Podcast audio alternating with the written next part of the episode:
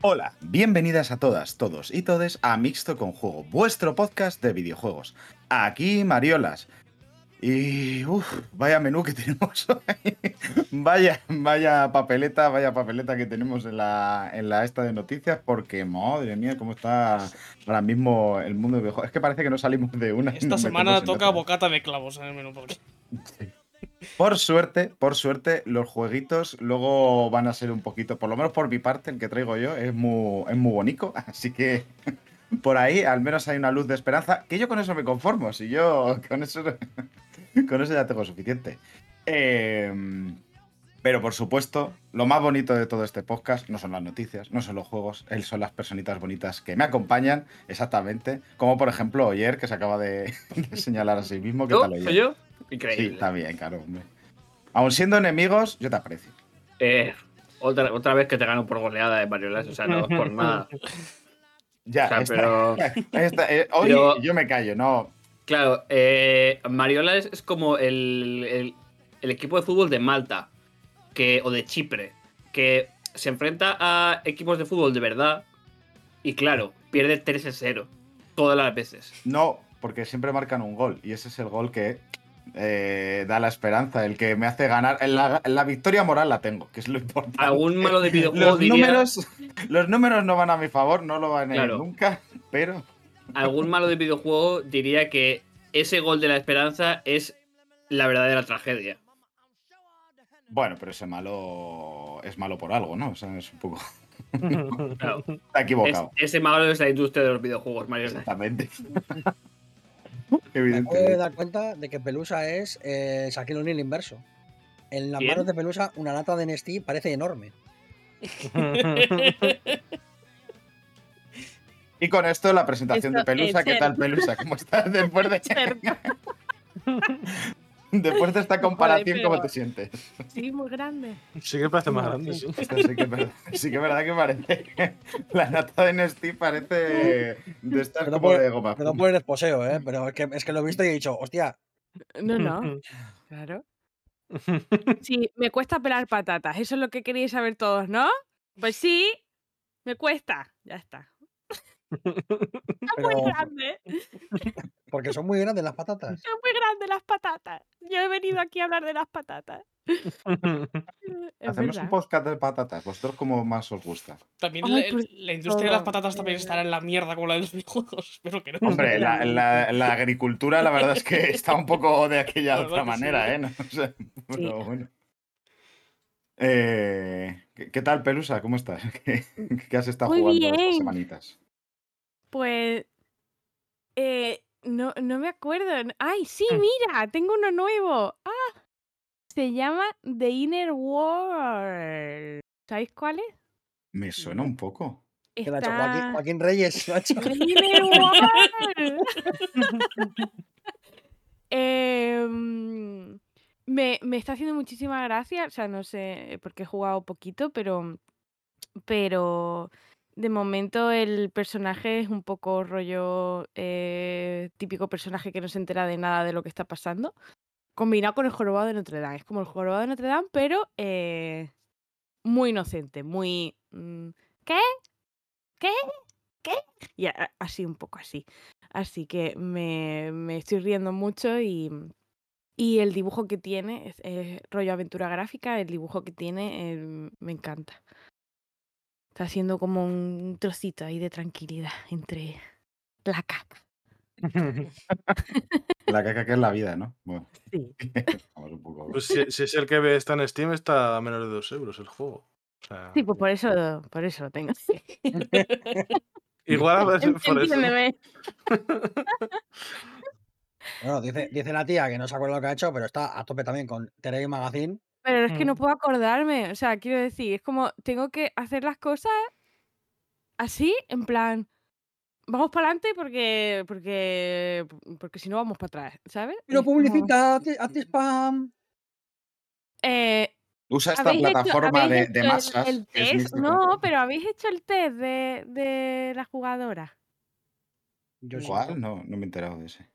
Pues hemos sacado en Televi un, un test que hemos conseguido, sin tener ni puta idea de nada, eh, hacerlo interactivo. O sea, en plan, llevo meses volviéndome loca con eso.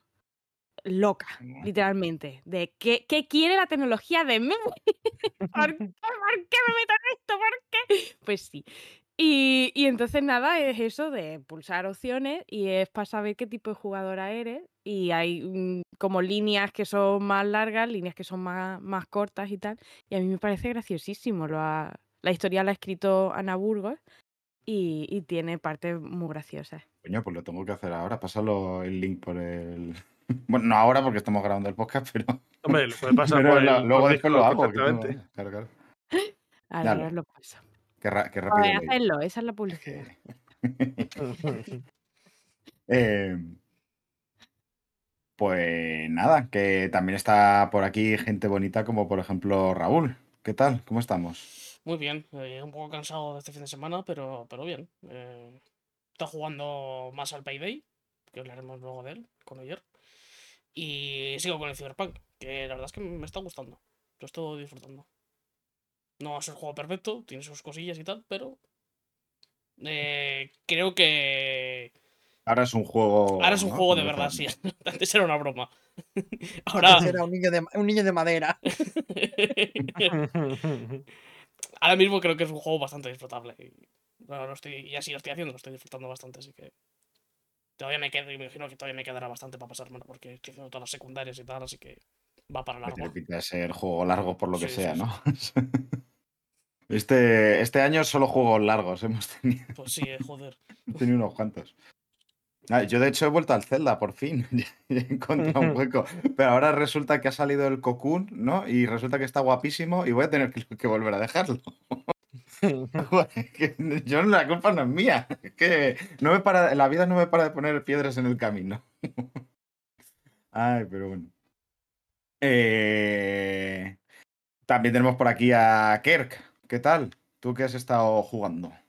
Pues yo he estado jugando al Cocoon, precisamente, justo lo decías Mm. hace un momento, y he estado jugando al Cocoon, habré jugado cuatro horitas o una cosa así, y me está volando la puta cabeza. Me está gustando muchísimo, ¿no? me, me está pareciendo la hostia, Vale. me parece que tiene un diseño de locos, y, Steam, compra.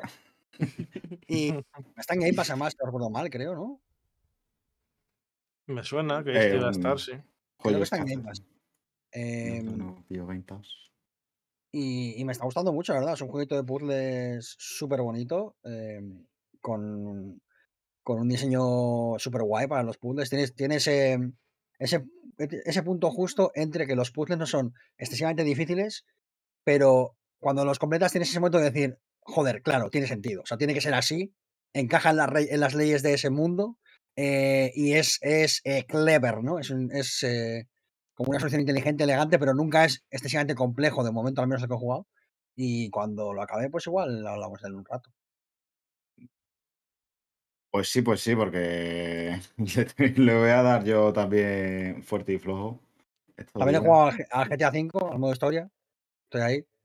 He vuelto. Ah. Terri- terrible decisión. Nunca lo hagáis. Y, y también he escrito cosas en mi coffee. Mm, Es verdad. Es verdad, muy interesante. La, la de, de Cosmic Will Sisterhood. Me Eso gustó mucho el texto. Una cosita sobre The Cosmic Will Sisterhood y la filosofía. Una cosa muy pequeña, muy. Nada, ni mi- 1500 palabras. Está bien. Está bien. leerlo. Es poquito, joder. Sí, sí, sí, Sí, por eso, pero que, que, joder, que hay que escribirlas. ¿eh? Eso, poner Y 1500 decir algo con ello, yo creo, porque Claro. escribir es fácil. Claro, sí, al azar, ¿no? Ir dándole. Claro. Que, que- que igual digo, pensáis que soy yo a lo mejor columnista del mundo, porque escribo, y, y- pero Por luego hay que decir favor, cosas. por a favor, diferencia de no. lo que hacen los columnistas del mundo. Claro, por eso te lo digo. Tendríamos que sacar un periódico mm, de columnistas en el espacio. Ojo, eh. Como, como- como tienes poco trabajo, no. Claro, la, contrapa- la, Poned- contra- Por favor, ponedme más. Los columnistas. la contraparte del mundo que sería el Cosmolumnistas, espacio. Me gusta, Claro. me gusta mucho lo que ha dicho, que cosmolumnistas, ¿no? Está, está muy Claro. guapo. Uy, uy, uy. Aquí se está gestando Suena- algo, ¿eh? Suena tanto a grupo de flipaos de primero de filosofía que se montan una especie de asociación para hacer textos de mierda. Por favor. Ay. Ay, pues hablando de gente. No, iba a decir flipada, pero en realidad no, porque Sergio es un amor. Pues no, no me sale enlazarlo de esa forma tan fea. Que tan Pensaba que ibas a decir gente de mierda y digo, No, hombre. qué faltada más grande. De repente. Yo que No, no, no, no. Solo gente bonita aquí, ya lo he dicho al principio. Y oye, Buah, eso sí que ha sido buena faltada. Ay. Pues yo entre semana jugado poquito, la verdad, pues he estado haciendo horas extras y llegué, acaba a las 8 de la tarde reventado. Así que que se acabe el trabajo de una vez, por favor. muerte al trabajo asalariado ya, por favor. Y en los ratillos que he sacado, pues he seguido con el Star Ocean que tenía medias y empecé el Cloudpunk, que bueno, de momento las dos o tres orillas que he jugado no, no está mal. ¿El Cloudpunk es el del taxi volador? Sí, O... Sí, ¿no? Sí. Joder, ese gráficamente es la hostia. A mí me flipaba mucho. Mm. Me flipó mucho. Y bueno, y antes de mm, entrar aquí, he, estado, he echado un par de partidas al Foamstars, que está la beta. ¿En serio? Y, Está la beta abierta. y sigues teniendo los ojos lo- en, en- su sitio, joder, que Mm, A ver, eh, ¿eh? se, se deja hacer, la verdad. Tampoco. Yo no le veo de momento esa ultra diversión que la gente dice, pero sin más. Entretenidillo. Es- Yo Sí, lo sigo ¿no? diciendo, que esa- a esa gente los pone el gobierno, que, que es mentira. Que no hay na- nadie ha dicho eso nunca. Son de la Agenda 2030. Que es mentira, que es mentira. Que, que no hay nadie que diga eso del juego. Que, que, que pasa, pasa con todos los juegos de este estilo. Siempre hay alguien que dice que es la hostia. Mentira. Es mentira. Pero seguro que son divertidos. Hombre, si es que a todos. No sé, igual, igual son otros modos de juego, ¿eh? pero el- con el que empiezas, básicamente dos equipos de cuatro, tienes que matar al otro, otro, otro equipo. Cuando matas a siete, aparece un jugador estrella y tienes que matar a ese. Y eso es un punto. Y el que llega a dos puntos gana. Ese es el modo de juego que había. Un jugador estrella, pero es un, un jugador. Cuando matas a siete, a uno, a uno de los del otro equipo se convierte Ah. en el jugador estrella y hay que matarle a ese. Y si le matas, es Aparece- un punto. Aparece Don. Rafael Nadal. Uf, entonces, el mejor juego, poder matar. Bueno, perdón. ¡Epa! Oye, oye, oye. No, no he dicho- Sí. no se ha dicho nada.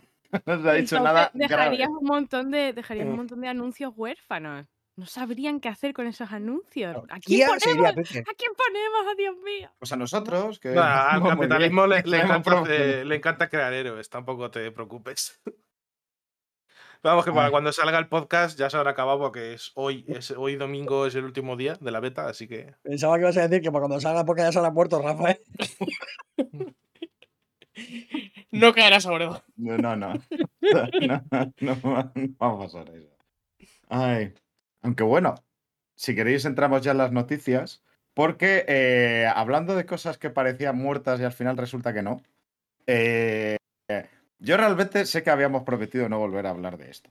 Pero es que a mí Entonces, ya me hace, es que me ha hecho gracia. Me ha hecho gracia. Solamente quiero decir, o sea, te juro que he metido esta noticia solamente para poder decir el titular, reírnos un rato y ya está. Porque yo no me lo creo más. No quiero decir nada más que eso. En el podcast se decide unilateralmente, bueno, no, perdón, de forma consensuada, que no se va a hablar de esto otra vez, pero unilateral- unilateralmente Mariolas dice, ¿sabes qué? No. también es verdad que lo hicimos cuando no estaba Mariola. Claro. Bueno, acá las consecuencias de la mayoría, ¿no? Seguimos siendo mayoría. Claro, votamos cuatro a favor de que no se habla de esto. Eche. Solo voy a decir el titular y ya está. Y alguien haga algo. Qué. Que alguien llame a alguien. Porque la FTC ha reactivado el caso contra Microsoft por la compra de Activision Blizzard. Yo no quiero decir ya nada más, yo no esto, pero vamos, yo, yo creo que es que ya nos quieren provocar y ya está, que quieren que hablemos de ellos. Quieren casi. Eh, Esto- esto- sí, básicamente. Pues esto es básicamente como la broma está del coche de los payasos que parece que han salido todos y si vuelve a salir uno. Pues este caso es eso. por eso a mí ya me ha hecho ¿Otros gracia.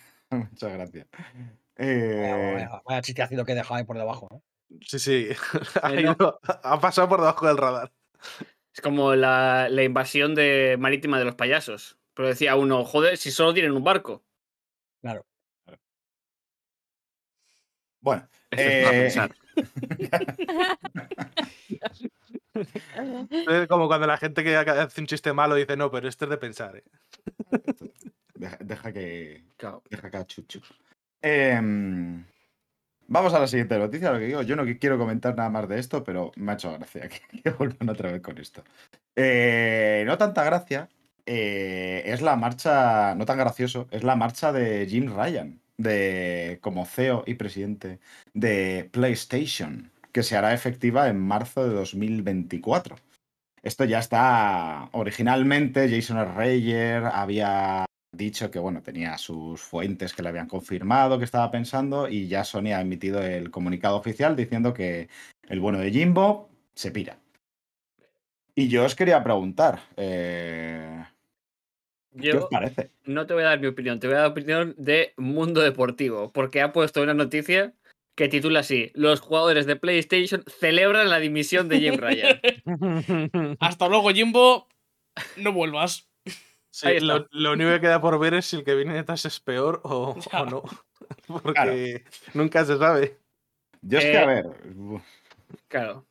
Eh, otra, otro titular, no es el Mundo Deportivo, pero ¿quién es Hiroki Toko- Totoki? Eh, pues, Desde a luego ver- el nombre es ver, más gracioso. a ver qué hace, ¿no?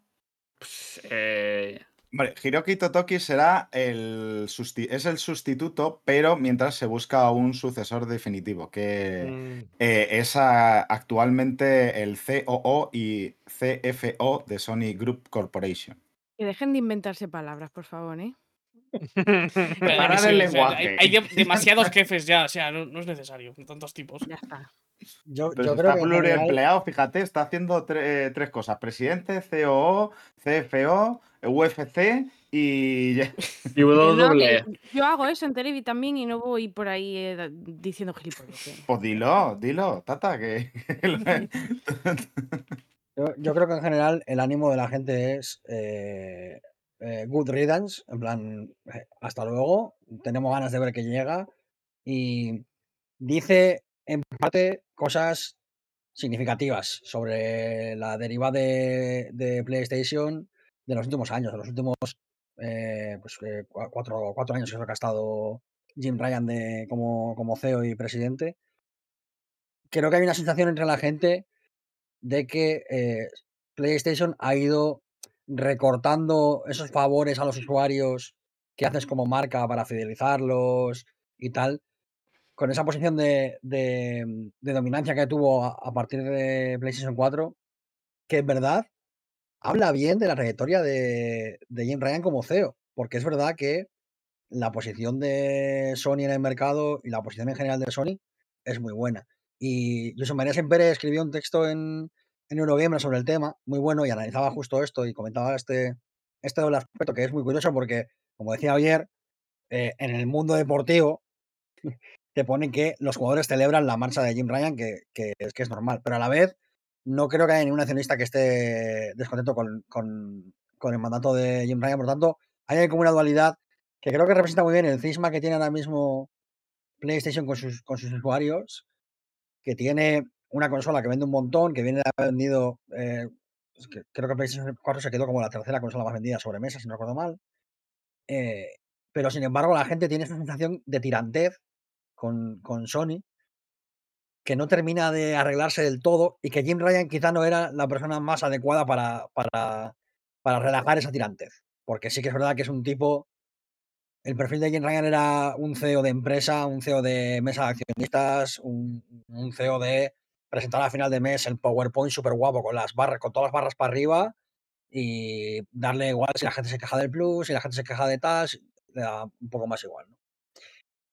Sí, La cosa es- Típico CEO que ponen ahí para la- tomar malas decisiones y que se las coma. Y bueno, le dan su comisión y él las coge. No, tampoco malas decisiones. Yo creo que algunas. O sea, malas que- decisiones para nosotros, para la de cara al Claro. usuario. pero Claro, es que pero que sean, un CEO claro, no es tu amigo tampoco. claro, que sean buenas No, no. decisiones malas para nosotros, les da igual. Es, lo único que importa es que sean buenas decisiones o malas para ellos. O sea, lo que voy que es eh, el típico CEO que hemos visto en otras empresas que está ahí para comerse los marrones que vengan de parte del usuario y él sabiendo que a nivel económico son buenas y que él se va a llevar un buen bono por ella. O sea, un empresario. Es que es- así sí. se define todos los empresarios. eh, gente que dirige empresas que lo que les importa es ganar dinero. Ya está. Al final, Sí, eso, que- Jim Ryan, como a nivel de empresarial, su trabajo ha sido excelente porque ha hecho lo que tenía que hacer y lo que le Mm. pedían hacer. A nivel Sí. de cara al usuario, pues sinceramente creo que ha sido terrible. O sea, las políticas que ha tomado de cara al usuario creo que han sido muy malas. El tema de cuando se intentaron chapar las store de la PSP y de la Play 3, todos los cambios de Net Plus y las subidas de precio y cada vez que te dan menos juegos. Son muchísimas. Del, este, lo de la- los juegos a 80 euros.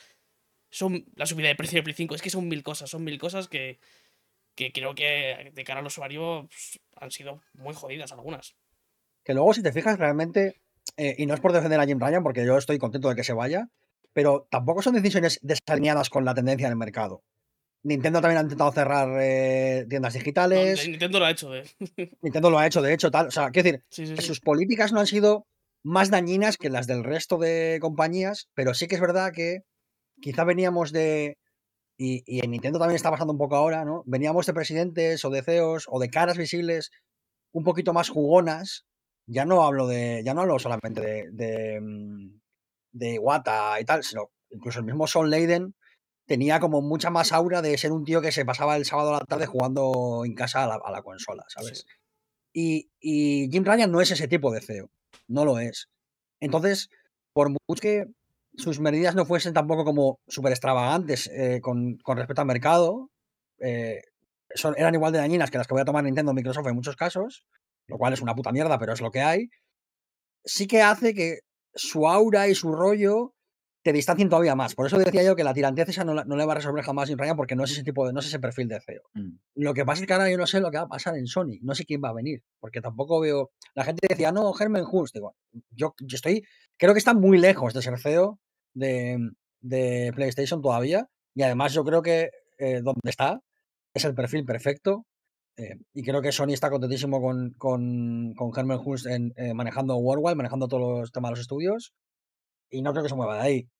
Pero un perfil como él, un perfil que venga de haber estado currando en estudios, de haber estado currando en desarrollos, de ser, de ser jugón, de comprender un poquito más ese, ese, ese perfil, le puede venir muy bien para, para recuperar esa confianza que yo creo que muchos usuarios han perdido con razón, de manera justificada.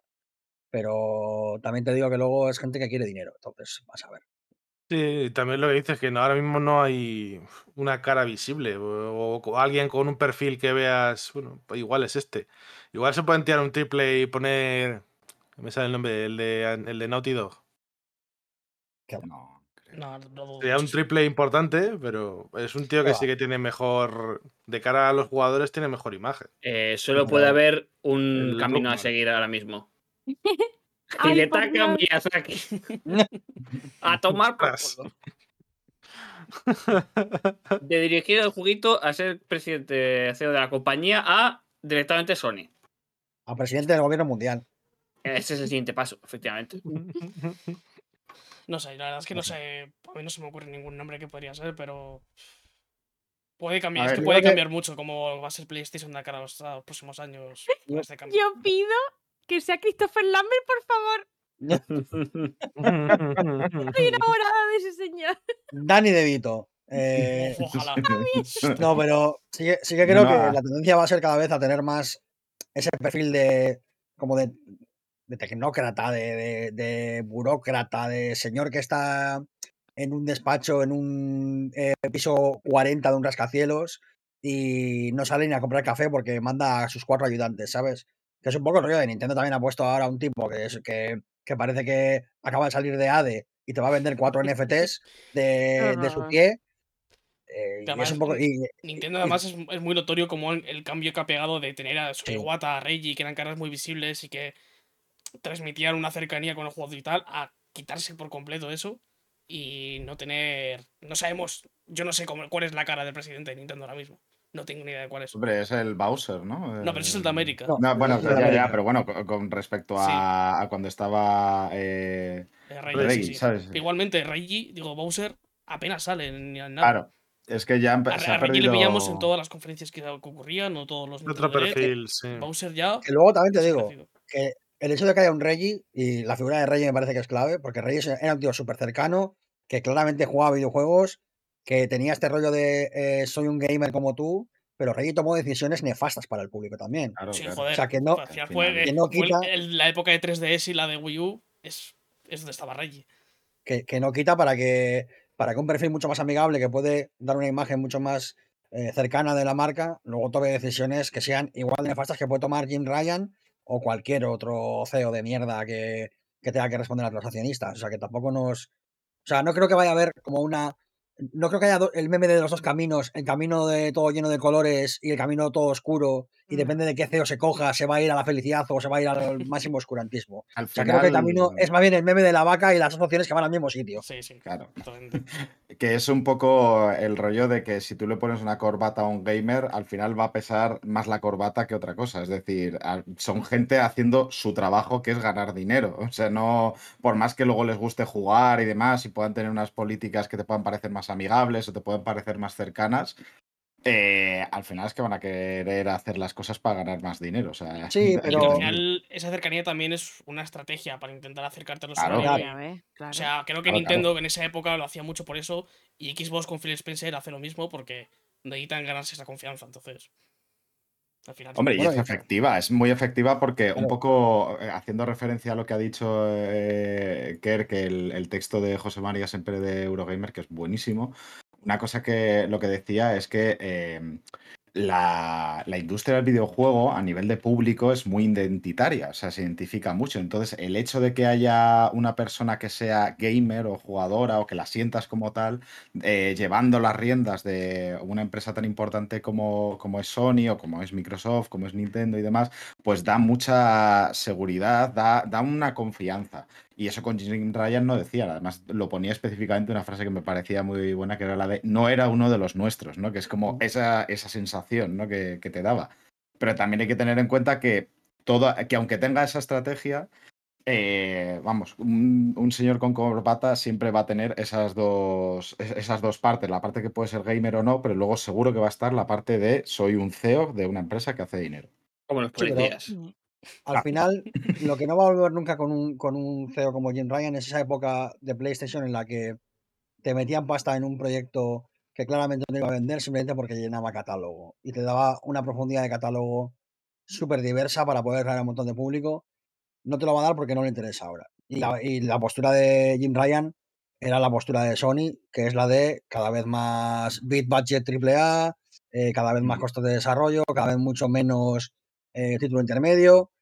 Y eso tiene una respuesta clara y tiene que ver con, con una intención de, de- mercado de, de Sony que va en detrimento de los jugadores, porque evidentemente cuando Sony hacía esto de tener un catálogo súper lleno de muchísimas cosas muy diferentes y muy diversas, claramente era para conquistar mercado y para conseguir más base de usuarios, está claro, pero favorece que tú te puedas encontrar un montón de joyas de presupuesto mediano, incluso pequeño, o la época en la que Xbox eh, estuvo potenciando un montón el mercado de los indies, eh, ahí salieron un montón de cosas como pues como Braid, como Super Meat Boy, eh, Fez y tal, que cimentaron el, el mercado de los indies, que fijaos hasta dónde ha llegado ahora, vamos, o sea, hay varios juegos indies en nuestra terna de, del GOTY, no digo más, para este año, y esas políticas, si se pierden, por mucho que sean para ganar dinero, siguen desfavoreciendo a los jugadores y a las jugadoras. Y es una mierda. Y al mercado y a la industria, al tejido industrial también.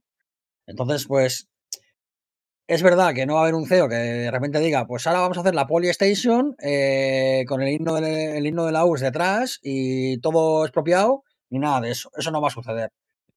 Pero si, si tuviéramos un CEO que tuviese un poquito más de conciencia con el tema de, por ejemplo, la conservación de los juegos, en la accesibilidad, eh, etcétera, etcétera, pues nos vendría mejor como industria incluso. Ya desde el punto de vista industrial y empresarial, nos iría mejor como industria. Pero bueno, Sí, que es eh, lo que hablamos siempre de la cultura y tratar la cultura como solo, solo únicamente como un producto y no como cosas. como nada más. Claro, exacto. eh, Como productos de consumo que te necesitan Claro. ser eso, consumidos y como cualquier cosa que se consume, no, luego no deja más que restos detrás, ¿no? Que luego no hacen falta Luego conservar. lo, ¿no? lo cagas y Pero no listo. es así. Exactamente. Así es. Pero bueno. eh, Yo creo que habrá que, que habrá que ver quién ponen después, aunque sinceramente yo un poco mi previsión es que vaya a ser una persona con, que aunque pueda ser una cara más amigable o que parezca más tal, más mm, gamer, por así decirlo, eh, yo creo que al final lo que es la línea, creo que la ha dejado bastante clara en sus últimos días eh, Jim Ryan, o sea, posicionó muy bien, bueno, muy bien no, o sea, ha ido posicionando a PlayStation en distintas ramas según para cuándo, para dónde se vaya a ir la industria, eh, ya sea hacia eh, los juegos como servicio, ya sea la suscripción, ha hecho un poquito con mayor o mejor tino, pero ha, ido sembrando semillas y yo creo que el trabajo de, quien le sustituya eh, será simplemente ver hacia dónde tira las cosas y entonces intentar hacerlas crecer lo, lo mejor posible. Y yo no esperaría más que una continuación de lo que ahora mismo estaba haciendo Jim Ryan, quizás con una imagen un poco más amigable, pero poco más. Al final Sony marca la línea y Sony elige al CEO, te quiero decir. Claramente van a coger a uno que, sí, que siga más o menos la misma tendencia.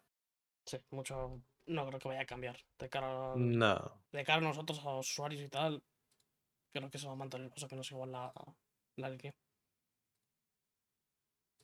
Pero bueno, eh, ¿qué os parece si vamos a hablar no de cosas más alegres? Porque la verdad es que no. Vamos a estrenar una pequeña seccioncilla con una, unas cuantas noticias que me ha gustado llamar Nos mean en la cara. Porque realmente es un poco de lo que va la, la sección. Eh, vamos a empezar con una noticilla sobre Electronic Arts. que, mejor, ¿no? Para estrenar una. Nuestra empresa una favorita, sección. Electronic Arts, ¿cómo la queremos? Te- Tenemos tantas, tantas favoritas. ¿Dónde elegir? Eh, pero en este caso, Electronic Arts, porque no sé si sabéis que ya ha salido por fin el EA Sports FC 24, ¿Ah, sí? No me he enterado. es el, el, el juego antiguamente llamado como FIFA. El FIFOTA. Ahora va a ser como Pris, ¿no? Exactamente. yo- a mí me gustaría llamarlo así. El juego anteriormente conocido como FIFA. Claro, exactamente. Para mí es, es eso. 23 en este caso. El, no, 24, perdón. Es un poco eso. Eh, pues la cosa es que mm, con la salida de este nuevo, nuevo juego han retirado la, la serie FIFA de las tiendas digitales. Ya no se puede comprar eh, ningún FIFA anterior. Y esto va un poco, la he traído un poquito a coalición porque sabéis que aquí nos gusta hablar bastante sobre la conservación de videojuegos y claro, esto realmente es un poco atentado contra ello. Lo han, más puesto, curioso... han puesto alguna excusa, han dicho algo de licencias o algo de eso, que es la típica. eh, Tiene que tirar Pues 26 yo porque creo no que no. tiene la licencia de FIFA ya, entonces no pueden tener claro, juegos. entonces no pueden hacerlo. A mí lo que por ejemplo, es. no sé si lo visteis con el tráiler del Kotor, que ha habido Bueno, movida. Sony ha dicho que lo han retirado porque ya no tiene la licencia de la música. No hablamos de los muertos. No hablamos de los muertos. Eh, lo que me preocupa de este asunto es. Yo espero que no esté FIFA, puesto. FIFA es una de las licencias que más dinero genera. O sea, FIFA Mm. podría eh, mantener el cadáver inerte de Electronic Arts durante años y años y años y años solo con las putas moneditas, el puto foot y las putas cartas. Si ni siquiera una IP como FIFA está a salvo de que desaparezcan de la faz de la Tierra todos los números anteriores a FIFA, excepto el actual, imaginaos lo que puede pasar con cualquier juego de mierda que ha vendido 20.000 copias eh, que, o que solo ha salido en Japón o que la única copia física que queda por ahí la tiene tu prima Paca en el pueblo. O sea, imaginaos lo que puede pasar si esto pasa con FIFA. Es que es, me parece como... No sé, o sea, quiero decir... Es que me parece como si fuese un aviso de rollo... eh, no nades aquí, hay tiburones y, y, te- y el cartel lo lleva un tiburón. ¿Sabes? En la mano, en plan de... Hay tiburones aquí. Estamos aquí. No Piquete de, Tiburones tibur- existen. pire- piquete de tiburones, ¿no? Es un poco como- tiburones como- existen. el aviso más gordo que te pueden poner. O sea, si, si los putos FIFA desaparecen de, de- de la nada, de la noche a la mañana, y no puedes adquirirlos, Bueno, ¿qué cojones le pasa a la gente que no es FIFA? Y todavía más sintemático, ¿sabes lo, una cosa muy curiosa? Y es que si bien ha desaparecido el juego, ya no se puede comprar, lo que sí que puedes comprar son monedas in-game. Por Ah, supuesto. eso es lo que queda. todo está bien. Eso es lo que queda, ¿eh? Pero exactamente, es que es un poco esta cosa, ni siquiera un... Es como si... Como si mañana Call of Duty... Hasta luego. ¿Sabes? O sea, es- realmente es que es un pilar de la industria. Igual, a mí porque yo no soy mucho de juegos de fútbol. Eh, pero joder, hay que reconocer la- las cosas como son. Y O sea que a nivel mm, empresarial, que es lo que les importa, esto tiene sentido. Al final te quitas tu competencia de la que vas a recibir menos dinero y solo dejas el juego tuyo de que te, no tienes que pagar licencia. O sea, es un movimiento 100% de CEO, como estábamos hablando antes. No, no, sí, sí, claramente tiene su sentido empresarial, pero que hay que se- ser conscientes de, eso mismo, que nos mean cara aquí y, no nos, y nos dicen que está lloviendo. Es que es un poco el punto, que pueden hacer lo que quieran con los productos que consideran suyos y que en realidad, joder, un poco nuestros también son, son productos culturales. O sea, el FIFA ha marcado generaciones realmente de mucha Mm. gente y de pronto ha desaparecido. Que, que tú puedas eh, desarrollar eh, cosas culturales pero no tengas ninguna responsabilidad.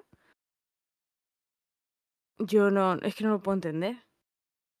Ni ninguna conciencia. O sea, que, pero bueno, Mm. más a- es verdad que al menos alguna responsabilidad de, de eso, de conservación, de. Pero bueno. mm, No, no. No, no. Ya está. Vaya, yo el, el Little Big Planet, eh, el 1 y el 2, me los he tenido que comprar en, en Wallapop. Porque no está en ningún sitio. En ningún lado. Ni Wallapop, digital, eh, ni. Wallapop, más conocido como el abismo. Porque es Wallapop. asomarte, es asomarte al abismo. Así es. Pues, Ahí pe- sé que hay pues unas sí. zapatillas. Yo decía, a lo mejor, a lo mejor me llega la carátula del juego y ya está, pero no me ha llegado el juego. Pero, pero que no, pero, pero en ninguna tienda, ¿eh? De cosas de segunda mano y demás, me llegaba los games. Oh, ¿Little Big Planet? En plan, ¿qué es esto? ¿Qué es eso? Yo, por favor, en ningún sitio. Era increíble. Será Little o será Big, pero no puede ser las dos cosas. ¿Cuál quieres? ¿El Little Planet o Big Planet?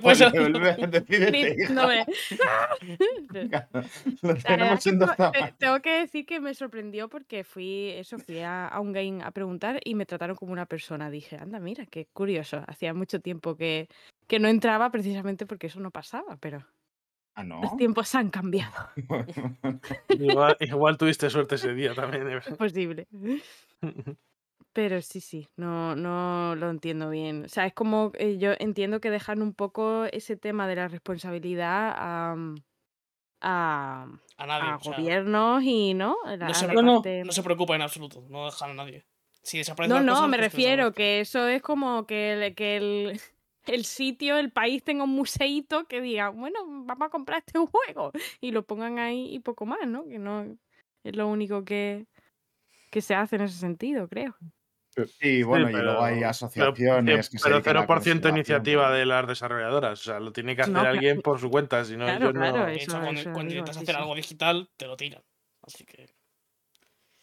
Y ya si es de. Nintendo, te lo tiran en cuanto subes la web, activas la web, ya te está llegando el cease and desist. Pues sí. Pero bueno, eh, ¿queréis otras noticias así para levantar el ánimo? ¿Qué os parece? Vamos a hablar de Sega Sammy Holdings. Me gusta mucho el nombre de, del este. eh, porque ha anunciado una reestructuración de sus operaciones en Europa. Como odio esa palabra. Ya, ya te- ya verás por qué. Eh, según sus propias palabras, debido a la reducción de la demanda posterior a la pandemia de COVID-19 y a la inflación en Europa, eh, se han reducido sus beneficios en la rama europea. Eh, y esto ha causado que tengan que revisar todos los proyectos que estaban ahora mismo en marcha. Uno de los más eh, sonados ha sido la cancelación eh, de Hyenas.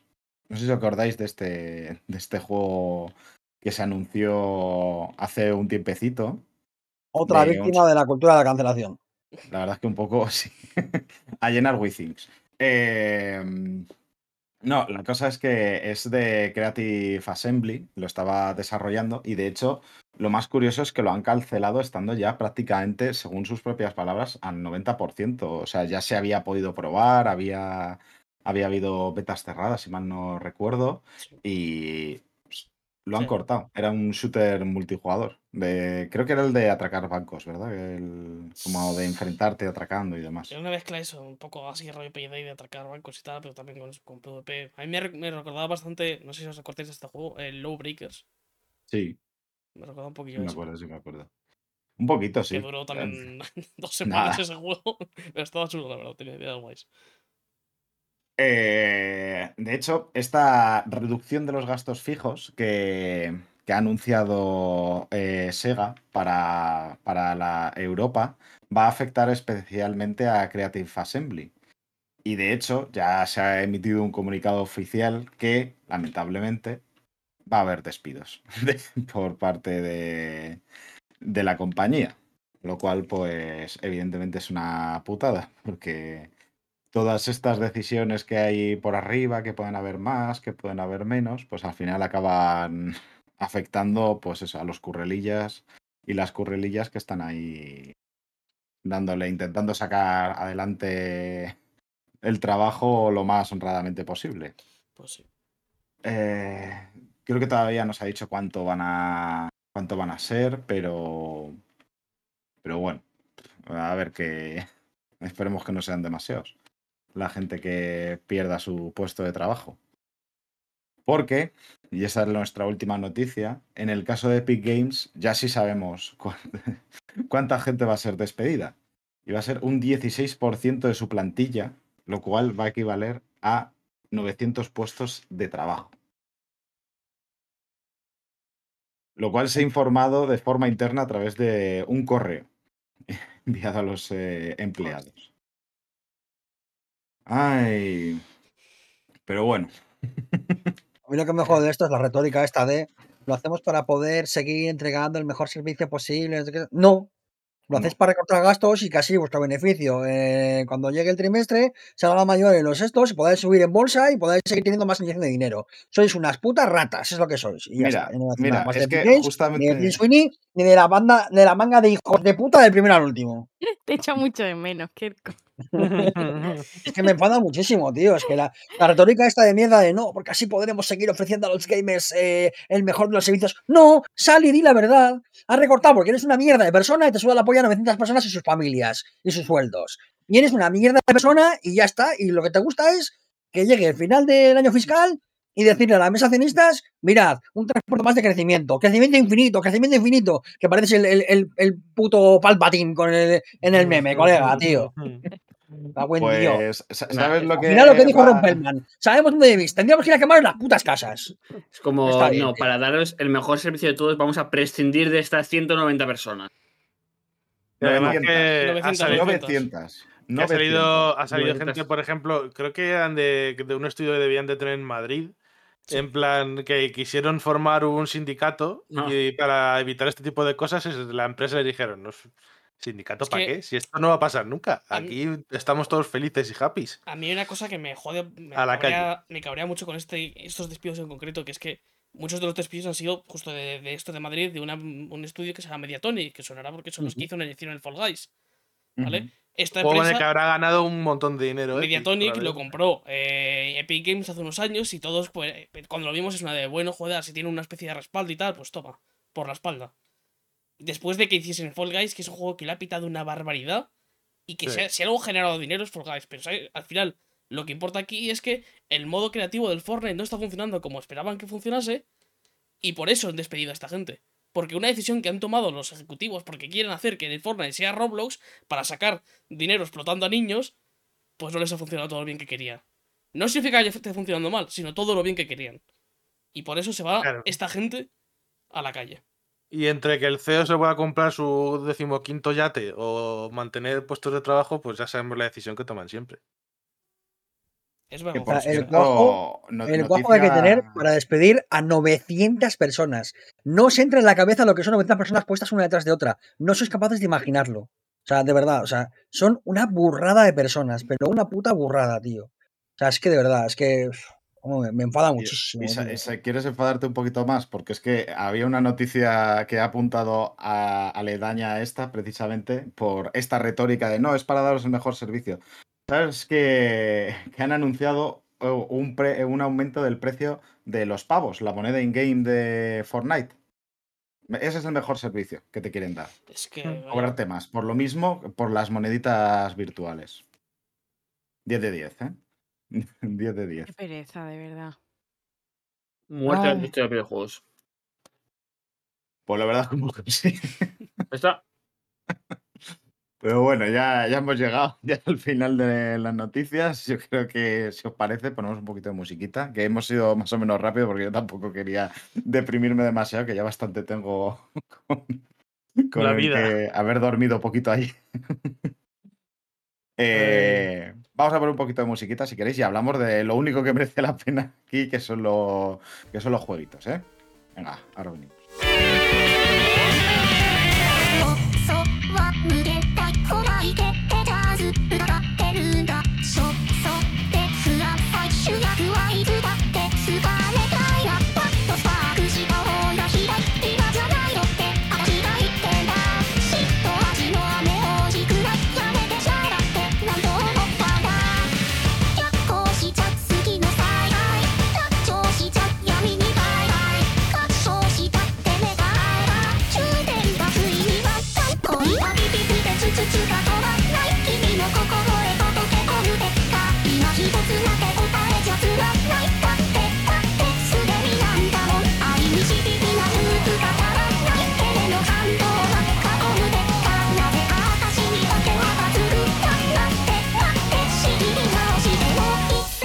Y volvemos después de estos minutitos musicales para hablar de los jueguicos, que esta vez tenemos tres. Hemos traído una tripleta de juegos.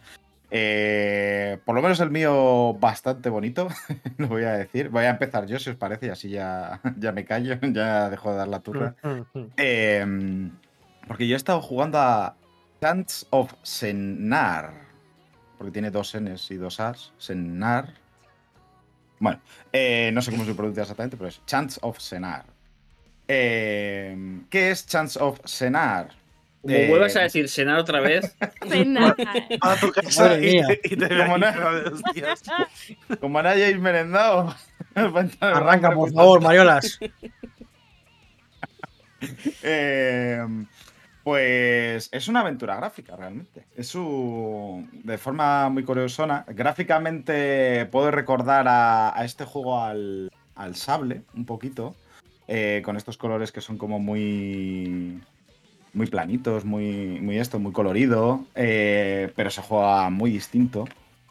Es una aventura gráfica que la particularidad más grande que tiene es que eh, podemos eh, vamos a tener que resolver acertijos, vamos a tener que coger, como en otras aventuras gráficas, objetos y demás eh, para resolver estos acertijos. Pero una de las cosas que también vamos a tener que ir recogiendo por nuestra aventura es precisamente eh, palabras. Un le... Como por ejemplo la palabra Sena. Cenar. No, justamente esa no está. Yo todavía no sé qué coño es cenar, pero para mí me entra hambre cada vez que lo escucho. Que mm, no, vamos a tener que desentrañar lenguajes, porque está. Este jueguito se basa en una reimaginación del mito de. de la torre de Babilonia. La torre de. Eh, eh, de Babel, eso, perdón. Sí, la Torre de Babel, exactamente. Eh, y vamos a tener que. Y vamos a que nuestro protagonista, por razones que no voy a desvelar, va a querer escalar esta torre. Y para ir escalándola va a tener que ir eh, consiguiendo palabras, tener que ir desentrañando los distintos lenguajes que hay en, en, esta, en esta torre. Y es bastante, bastante curiosón cómo funciona, porque vamos a tener que hablar con la gente y al principio no la vamos a entender, porque tiene ese punto en el cual pues te aparecen símbolos, son eh, como glifos, por así decirlo, lo que vamos viendo. O como Eh, el Tunic, igual.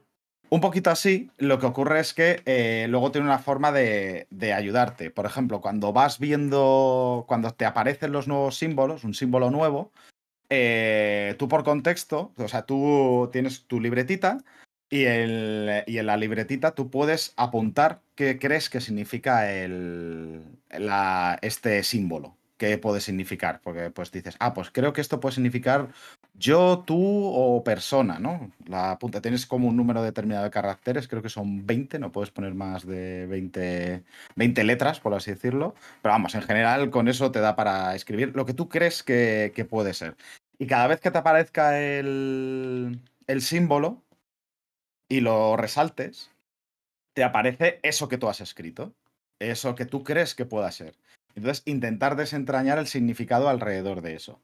Eh, luego el juego, porque es evidente que la puedes cagar mucho, no entenderlo y demás, tiene, coge un sistema muy parecido al de... mm, Se nota ahí la inspiración al Return of the Obra Dinn, porque cuando consigues suficientes suficientes interacciones, por así decirlo, ya sea mirando murales, leyendo textos, hablando con la gente que te encuentras eh, pues por, las calles de esta, de esta torre, eh, te va, nuestro protagonista va a hacer unos dibujines y entonces te va a preguntar, ¿qué crees que significa esto? Y, te pone los dibujines de la acción, la cosa, o lo que sea, o el concepto que, se asocia y tú tienes que poner el, símbolo que crees que, que es.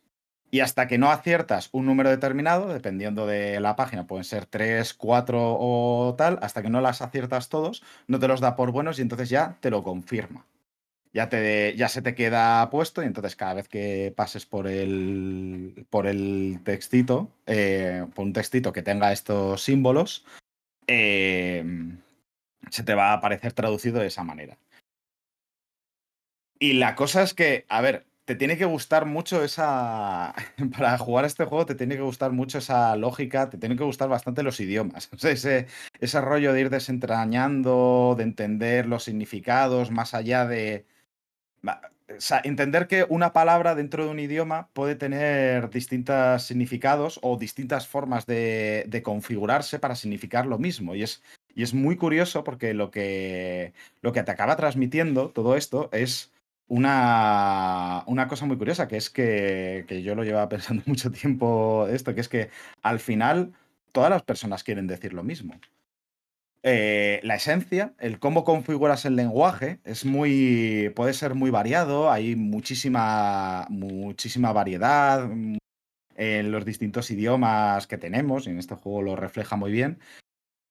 Pero, pero al final vas a querer decir las mismas cosas. Y es muy.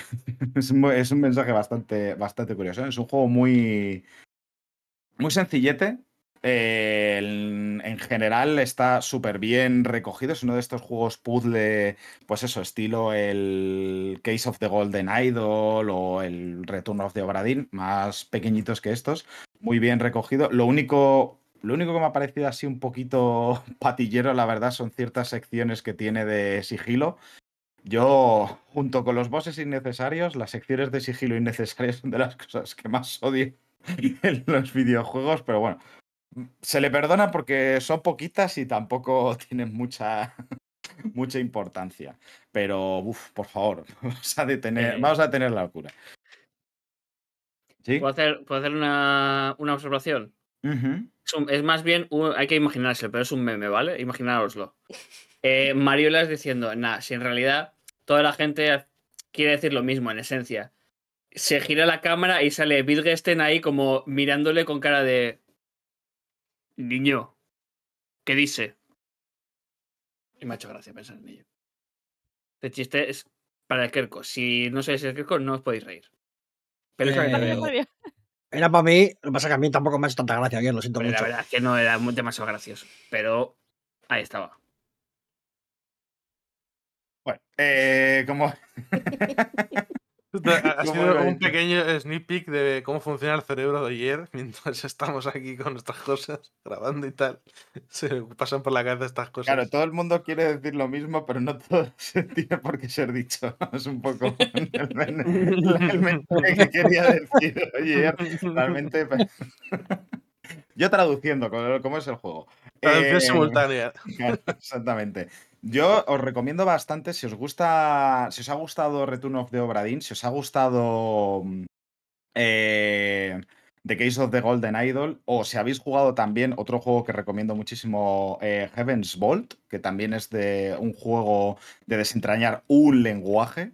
Eh, yo recomiendo mucho este Chance of Senar, que también me ha hecho reflexionar mucho sobre este tipo de juegos que se le notan mucho las inspiraciones, que sabe de dónde viene, pero que sabe armarlas bien, que no. que luego no. no se deja mm, constreñir por lo que. mm, por en quién se inspira, sino que lo usa como como patas para ir construyendo lo suyo propio, que es una forma muy, muy bonita, yo creo que también de, de hacer, de, de construir arte, vamos, realmente, de, de coger las inspiraciones bien. Eso es para mí lo que creo que es un- la inspiración correcta, ¿no? La- esa delgada línea, siempre tan delgada, de que separa lo que es la inspiración de la copia barata. O sea, cuando dices, es que esto es un, un Soulsborne, ¿no? Y todas estas cosas, y dices, bueno, pero es que igual es una. eh, O sea, ¿cómo toma la inspiración realmente? O sea, su idea es crear eso. O han dicho, bueno, yo quiero hacer este concepto, voy a ver dónde encuentro la, inspiración que han hecho otra gente y lo que me parezca correcto, pues lo cojo, lo adapto a lo mío y lo que no lo dejo. Y, y la verdad es que como ejercicio simplemente de ver cómo hacer este tipo de juegos me, me gusta muchísimo. Y por otro lado también reivindicarlo mucho porque para mí ha sido el gran tapado de este año, porque realmente no ha tenido casi nada de publicidad más allá del boca a boca. Este Chance of Senar. Eh, que ya se os va a quedar para siempre.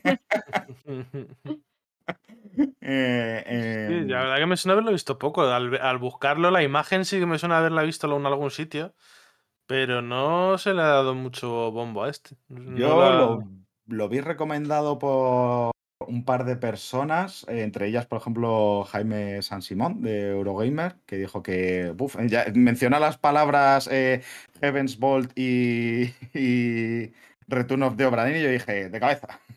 Dejé el Zelda a un lado y me puse con este. un poco lo que me va a pasar ahora con el Cocoon, ¿no? Pero.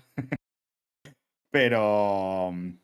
Súper recomendado si os gustan los juegos de puzzles, si os gustan las aventuras gráficas, si os gusta darle un poquito al, al coco, esos juegos que te, que te rascan un poquito en la parte de atrás del cerebro, cuando de pronto consigues resolver un puzzle que tampoco es excesivamente complicado, pero eh, eh, en este caso como eh, lo que consiguen estos juegos de deducción es todavía rascarte un poquito más la, e- esa parte, porque notas que la resolución del puzzle es más tuya, por así decirlo. No es tanto resolver un puzzle que te han puesto ahí, sino resolver un problema que hay.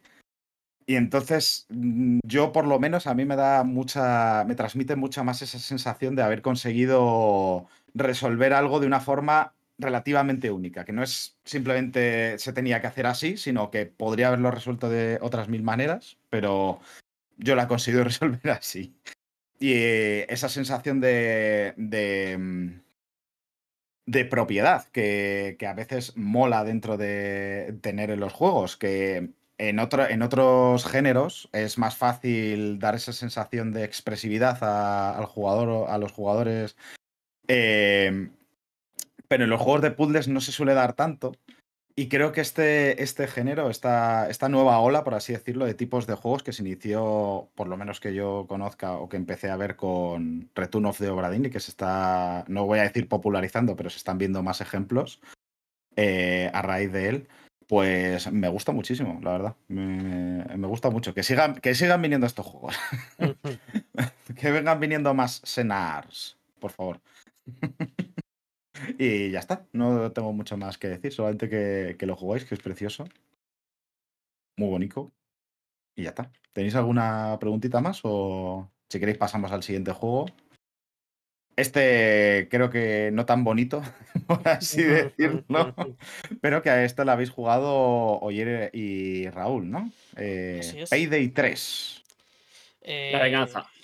El retorno, perdón. El día de la paga. Es bonito, depende de, de lo, cómo lo veas, dónde veas la belleza, ¿no? Si consideras la belleza robar a bancos, pues Por es ejemplo. bonito. Pues, A ver, muy bien. yo lo veo eso justicia poética, pero Y, que, y no hay belleza en la justicia ser- poética. Claro, Sí, no, sí, pu- claro, claro. no es la poesía, entre otras cosas, bella. Puede serlo, sí. Realmente. Eh, ¿Qué nos podéis contar de, de este juego de atacadores de bancos y por tanto héroes de la clase obrera? No, hombre, también. Bueno, la verdad Ah, que Vamos no a vamos a venir a eso, me cago en la leche. Claro, eh, eh, ¿qué nos podéis contar de esta tercera versión? Mm, ¿Prefieres arrancar tú, Jer, o empiezo Vale. En el Payday 2, al 1 no he jugado, no sé ni, ni si existe, pero al Payday 2, Por favor, que no exista. Ojalá. En el Payday 2, eh, pues tenías, eh, para que no sepa de qué va el juego, pues como estábamos comentando, es eh, va sobre robar a bancos y robar a diferentes tipos de de gente con mucho dinero, vamos a decir. Es un Eh, juego de, ya sea- de hacer atracos, básicamente. Claro. Eh, pues a casi todas las misiones, sobre todo en esta última entrega, es que no hay tantas misiones como las anteriores eh, con el Payday 2, pero tienes muchas misiones y puedes ir tanto con, por sigilo como mm, ir, digamos, con el chaleco antibalas más grande que encuentres, con una ametralladora y, pues bueno, pues haciendo según qué cosas. El tema está en, en que yo, por ejemplo, viniendo del, del Payday 2, que había como que convirtieron en una especie de juego como servicio, eh, según cuando entrases al juego, había tanto contenido que asustaba. Y entonces eh, yo muchas veces, o sea, yo he, eh, jugado muchísimas horas al Payday 2 y eh, estoy seguro de que no me he hecho todas las misiones. Y cada misión igual te puede durar 20 o 30 minutos, como, como mucho. Y no me he hecho todas. Es una pasada el contenido que tiene. Eso es una cosa que he echado en falta en, este, en esta edición. Pero claro, el juego acaba de salir.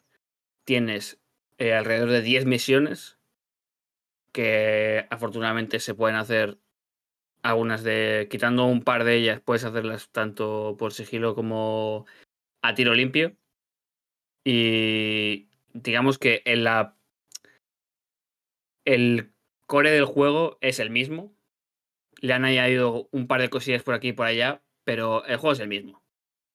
Sí, va- y a mí me parece increíble. Sí, básicamente es coger la misma idea que tienes en el 2, que es una idea que funcionaba muy bien, y modernizarla un poco, porque para mí el problema que tenía principalmente el, día, el 2 a día de hoy era que entrar eh, ahora era muy tosco. Era un juego que se, nota, se notaban los años, sobre todo en los menús, to- todas las interfaces y todo, pues se notaba que tenía, tenía ya unos años el juego. Entonces este juego lo que hace es modernizar todos esos aspectos, ya no solo a, nivel gráfico, que el juego se ve muy muy bien, todo hay que decirlo, sino eso, de hacerlo que todo sea un poquito más accesible, más, los menús más cómodos, eh, a nivel mecánico añadir ciertas cositas nuevas que es- están bastante bien, que funcionan muy bien. eh. Hay muchas que ya estaban en los anteriores, rollo lo de coger las tarjetas de los guardias para poder entrar por ciertas puertas, contestar las radios de los guardias por si cuando matas a uno, eh, todo el tema de las cámaras y tal, pero han metido muchas cosas nuevas. Rollo, por ejemplo, ahí ahora puedes entrar a ciertas salas, por ejemplo, con un código QR. Eh, escanead el QR, por cierto, un consejo que os doy, con Sí, vuestro sí, móvil de sí. verdad. O otro tipo de, de cosas de estilo. Una de las cosas muy muy buenas que tiene el juego es que hay la variedad de misiones. Cada misión es completamente distinta y las cosas que tienes que hacer en cada misión son distintas. Entonces, siempre se siente, mm, cuando vas haciendo misiones distintas, se siente muy fresco. Y además, siempre tienes, lo que, por lo que hemos dicho, distintas formas de abordarlas. De, puedes ir con sigilo, puedes ir de full a lo loco con, con la metralleta. Y además, te no siempre, aunque entres en una misión dos veces, no va a estar todo exactamente igual. Van a cambiar cosas de sitio, van a, va a haber ciertas cosas que antes estaban y ahora no. Esto también es algo que ya pasaba, ya pasaba en el 2. Entonces, ese aspecto, aunque tenga poquitas misiones de inicio, que sí que es cierto, creo que tiene unas 10 misiones, una cosa así, lo bueno es que tiene mucha rejugabilidad, porque además luego con los diferentes niveles de dificultad, pues eh, también cambian cosas. Entonces es un juego que es muy continuista, pero que creo que en general lo hace todo bastante bien. Y promete lo que, que- lo, lo que. O sea, cumple con lo que prometía, que es ser el Payday 2, pero más, más modernizado. Y habrá que ver ahora a la larga cómo va, cómo va aguantando el, eh, este modo de juego como servicio. El 2 funciona muy bien. A ver cómo lo aguanta este. Es la principal duda. el, el 2 Tema- cuando salió tenía 12 misiones ahora mismo tiene 70 Joder.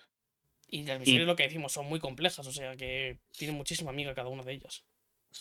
Sí, sí, son muy diferentes, están muy guays y cada una tiene sus pequeños easter eggs que también están... Son Son muy curiosones. grandes, normalmente suelen ser muy eh, es- escalables hacia arriba, es decir, tienen un- edificios con muchas Mucha plantas, verticalidad, mucha sí, sí. verticalidad, eso es.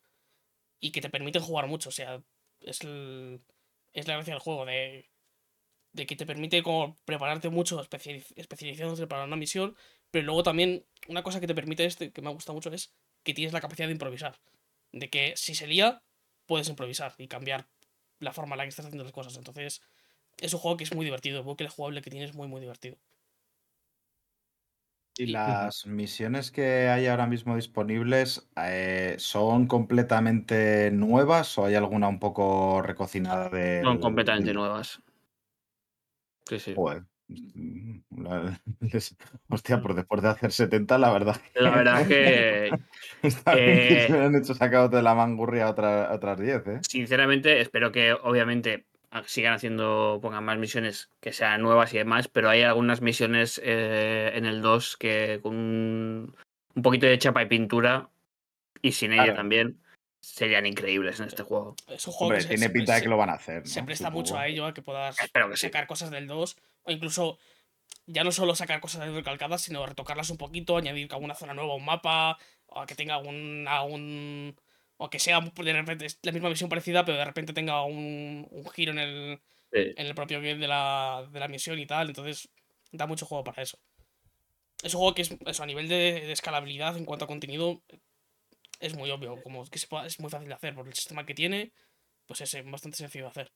Entonces, es lo que hay que esperar de este juego, que sigan que sigan añadiendo contenido a la larga y porque es que es muy muy disfrutable. Lo único ¿Y creéis que.? Sí, digo que la única pega que, que ya creo que ya está solucionada en estos, estos últimos días, pero de lanzamiento lo de los servidores fue un drama. Lamentable. Pero, o sea, los 3-4 primeros días no se podía jugar. Porque no iba a los servidores, no se podía. Bueno. Ni te abría el juego prácticamente. Es que lo abrías y te salía una pantalla de un error y ala, a cerrarlo. No podías hacer nada. Y eso, hostias, eh, en, en el año 2023 de nuestro señor, ya, ya va siendo hora de corregir esas cosas. eh, de. Una, una vez más, eh, no, no hay que comprar los juegos de salida. una vez más. Y claro, solo, solo es online, te obliga a jugar con gente. O sea, Eso es. Sí, puedes jugar con bots, pero el- aquí la gracia es jugar con gente. ¿Y creéis que va a tener, claro, eh, yo iba a hacer exactamente esas mismas preguntas, sobre todo para decir, ¿creéis que va a tener continuidad este juego? Porque el Payday 2 en su día tuvo mucha continuidad porque, bueno, no estaba la situación como ahora. Ahora mismo, después de ver tantos juegos eh, como servicio que se la han ido pegando a lo largo de estos años, ¿vosotros creéis que este juego tiene posibilidades de, de continuar, de mantenerse en el tiempo? Yo creo que sí, porque como es un juego que, como he comentado, bastante continuista, pero haciéndolo, modernizándolo y tal, pues eh, creo que se puede migrar esa comunidad que tenía el Play 2 a este, sin problemas. Porque es ponerte, ponerte en el juego y es eso, lo mismo, pero más actualizado. Entonces es como sencillo de, de volver a entrar en el bucle. Entonces creo Sí, que sí. sí puede construir una. Eso, tener una comunidad, una comunidad y sacando contenido de forma continua sin problemas. no, y que de aquí a 3, 4, 5 meses te lo meten en el Plus, en el Está- Game Pass. El Game Pass está ya. El Game Pass está En el Game Pass ya está. Sí. mira. Ya si Es encima te lo meten también en el Plus, pues ya tienes Sí, ahí una ahí- comunidad in- inmensa. Claro, o sea, y en el- o sea, es un juego que en el Game Pass le va como. No sé qué, a no sé cuánto. Como polla al culo, dilo. Efectivamente, pero gracias Maxi, sabía que no me ibas a dejar colgado. Eh, al final, porque es un juego que tú entras, pruebas eh, un par de misiones eh, y ya, si te gusta, ya te ha enganchado. No, y si tienes grupete realmente, o sea, porque creo que son hasta cuatro jugadores, ¿no? Sí, Por lo Son menos hasta cuatro dos. jugadores, sí, sí. Nos Claro. faltan dos, ¿eh? Según lo que se quede. Hostia, pues ya me apetece. O sea, a mí, yo sí que es verdad que ya venía con muchas ganas de. De hecho, o sea, no es una tontería, pero es uno de los juegos que de este año más me más ilusión me hacía. Y mira que es buen año. Y la verdad es que sabiendo lo que hay y, y esperando lo que va a haber, me, a mí me ha, me ha gustado mucho. Quitando lo que estamos diciendo, que los servidores, pues bueno, han sido un poco de una broma. Sí, pero ya al menos los últimos días que hemos jugado no da ningún Sí, se problema. veía y- perfectamente. Y, y lo que digo, yo por ejemplo, no, no era el caso de ayer, que sí que había jugado mucho al 2, yo al 2 jugué un poco y no terminé de entrar por lo que había comentado de que ya es muy anticuado y tal, es como que me, Sí. se me hacía un poco bola, pero ahora creo que es una oportunidad perfecta si quieres meterte el, la saga en este caso, porque es que, es que es un juego que es, que es muy bueno, o sea, las mecánicas de sigilo están muy bien, el, el bucle jugable es, es muy bueno, el gameplay es una pasada, es súper barbaridad. satisfactorio. Me recuerda mucho a, a John Wick y creo que eso es algo positivo. Es que no por nada en el Payday 2 había un montón de referencias. O sea, la moneda con la que pagabas ciertas cosas era la moneda del Continental, por ejemplo. Y tenían Mm. misiones de Continental, podías ir. O sea, uno de los personajes jugables era John Wick. Quiero decir, o sea, a ese nivel. Sí, sí, o sea. Y es que eso, la- el, el gameplay pues, muy, muy satisfactorio. O sea, funciona muy bien el juego. Es que es un juego que funciona muy Y bien. efectivamente, eh, acaba. Por otro lado. Sí, acaba, acaba el juego, la verdad. Eso es. Como- Eh, pues bueno, ¿tenemos alguna preguntita más para, para ellos? Bueno, na- nada más que, que eso, ya se me acumulan más juegos a los que, a los que echarle. Pero bueno, eh, hablando de juegos a los que echarles horas, vamos, vamos a hablar de... Del Baldur's Gate. Ah, no, perdón, perdón, perdón, perdón. Es otro, eso cuando me lo termine hacemos el, spoiler. que En 2028. Claro, Por lo menos. por ahí. Eh, después del Zelda, me pongo en como, y, como quieras Y hacer una antes del Elden Ring, ¿eh? Fíjate que. Claro, eh, le estamos hablando de, a Mariolas de, de cobre y él todavía está con la edad de piedra. Yo, El- no, hombre, yo estoy en Ameba todavía. no- El no- Final Fantasy te lo acabaste. El día Final Fantasy XVI te lo acabaste. No, Eh, es el que va después del lo que hace Mariolas es compra los juegos, juega un poco y los y si luego se compra Y es otro, que viene el siguiente, es que es un Pues te los terminas antes de comprar el Es siguiente. Mariolas, Mariolas es como el, el proceso de desarrollo de Cyberpunk. Cuando están ellas desarrollando una parte que ya les está quedando más o, más o menos bien, viene el, CEO y dice, hay que pasar a la siguiente. Claro, exactamente. Ya está, así todo el rato. Pero yo termino los juegos, es como. En algún momento, ¿no? Se Claro, exactamente. Eh, pero bueno, eh, que no estamos aquí para hablar de mí. Eh, Te has metido tú solito en el charco. O sea, que bueno, nosotros se lo hemos empujado para que te metas ya hasta el, hasta el fondo. Ya, ya. Eh, pero no, eh, ahora vamos a escuchar a Kerk, que nos va a hablar del nuevo juego de Bethesda, que lo está petando por todos los lados. Eh, Starfield, ¿qué nos puedes contar de, de este jueguico? Bueno, os puedo contar que me he pasado Starfield. eh, me he pasado incluso parte del New Game Plus. Y tras muchas horas de haber jugado, tengo las mismas conclusiones que después de jugar 20. Eh, tengo un problema serio con, con Bethesda, tengo un problema serio con Starfield y tengo un problema serio con la visión que mantiene Starfield y Bethesda en la filosofía de desarrollo eh, para, para, un, para un RPG como es, como es Starfield, que es, también es un shooter, pero es un RPG. Y me voy explicando poco a poco, pero bueno. Eh, bueno, básicamente Starfield es el, el buque insignia este año de, de Xbox, después de la adquisición de Bethesda. Es un juego que ha tenido un éxito tremendo y lo seguirá teniendo, porque no es un mal juego. Esto quiero que quede claro, porque voy a decir cosas que no me gustan nada y con las que estoy eh, frontalmente en desacuerdo. Pero eso no quiere decir que no haya tenido momentos en los que me lo he pasado muy bien con Starfield, porque ha habido momentos en los que he disfrutado muchísimo. Y esto es un poco la cantinela de siempre con, con Bethesda. Este es siempre el problema que tengo con Bethesda, que es que es capaz de darme momentos maravillosos y cabrearme al segundo y robármelos en, décimas, vamos. Bueno, básicamente en Starfield somos un, un piloto o una piloto o un epilote, eh, depende de mm, lo que, te, lo que te hagas, te creas tu propio personaje, le pones tu, tu background, tus movidas, tal. Yo le puse, por ejemplo, tener una casa ahí pagando la hipoteca al banco. Y-. La verdad que un sueño Querías tener claro, la, la verdadera sí. fantasía de poder, ¿eh? Claro. Poder pagar una hipoteca, la verdad. Hoy es que en es día joder. eh, es el sueño español, ¿eh? Poder pagarte una hipoteca. Sí, Y, y bueno, básicamente sucede eh, una cosa mientras trabajas en, una, en unas minas, porque estás trabajando para una empresa minera, y sucede una cosa que te lleva a contactar con una asociación que se llama Constelación y a, digamos, a, montarte, a subirte al carro de una misión eh, estelar súper importante, ¿no? Un poco la excusa para, para poder ir de aquí para allá, ¿no? Starfield realmente se ve muy bonito. Gráficamente eh, tiene sus más y sus menos, pero creo que tiene un diseño, por ejemplo, tiene una dirección de arte muy buena, tiene momentos en los que sabe aprovechar muy bien qué quiere mostrar y cómo quiere mostrar. Y me sorprende mucho cómo, y hemos criticado un montón el, el gráfico de Bethesda porque ya el pobre no da más de sí, pero sí que da un poco más de sí. Porque a pesar de todo lo malo que tiene a, a nivel gráfico Bethesda y en concreto Starfield, sigue siendo capaz de, con una dirección artística impecable, darte momentos de belleza, de, de momentos de, de estendalazo, eh, momentos en los que eh, la escala de las cosas está perfectamente medida para que, eh, por ejemplo, te encuentres con una nave gigantesca en un hangar y te quedes boquiabierto de, de- de la envergadura de, de la nave y de, de cómo, la, cómo la escala de esa nave te hace ser muy chiquito.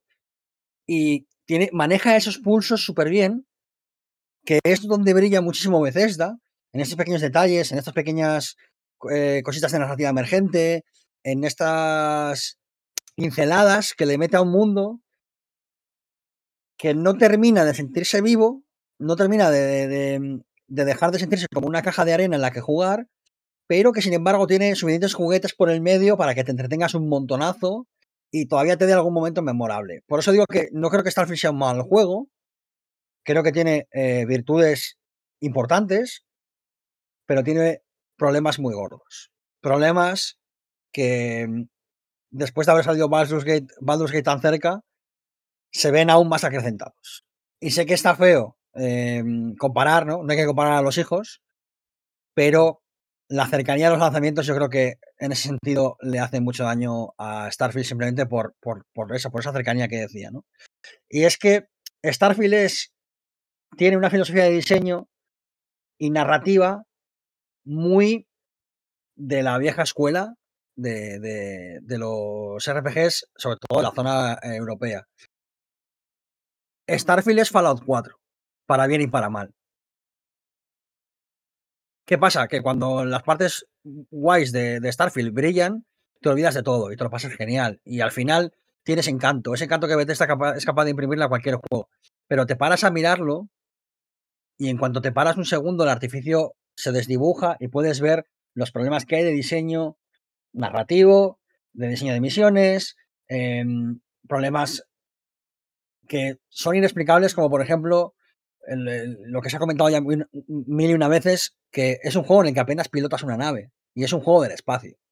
Y realmente sientes, o sea, no, no, no te sientes como un piloto, sino que te sientes como las marionetas que usaban Star Wars para filmar las, las, las batallas eh, espaciales de las originales, que, era, que claramente era un señor con, una, con unos hilos corriendo por una maqueta. Y te sientes así como, como en un artificio muy extraño en el que tú eres un, un pequeño juguete más que, que está intentando hacer pues, su función, ¿no? No te sientes como verdadero piloto porque realmente no pilotas.